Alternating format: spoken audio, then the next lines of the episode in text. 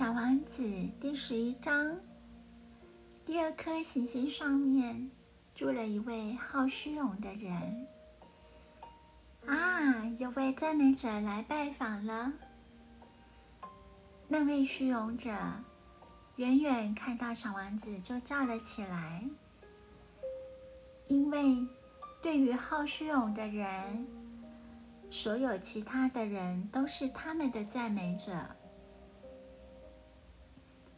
小王子说：“你好，你有一顶很可笑的帽子。这个是还你用的。”虚荣者回答说：“这个是为了有人喝彩我时向他还礼用的。可惜，就从来无人打这儿经过。”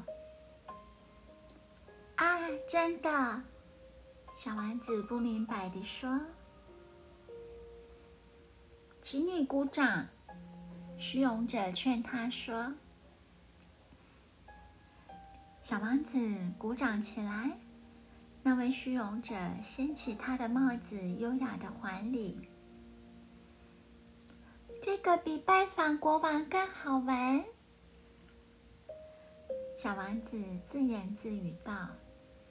他重新开始鼓掌，那位虚荣者也重新掀动帽子向他还礼。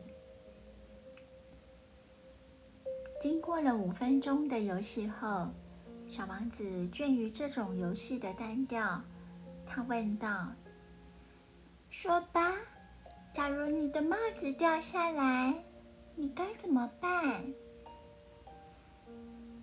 可是。那位虚荣者没听到，虚荣的人从来就只听赞美的话。你真的那样赞美我吗？他问小王子。赞美是什么意思？赞美就是说，承认我是这个星上最漂亮的人，穿的最考究。最有钱也最有智慧，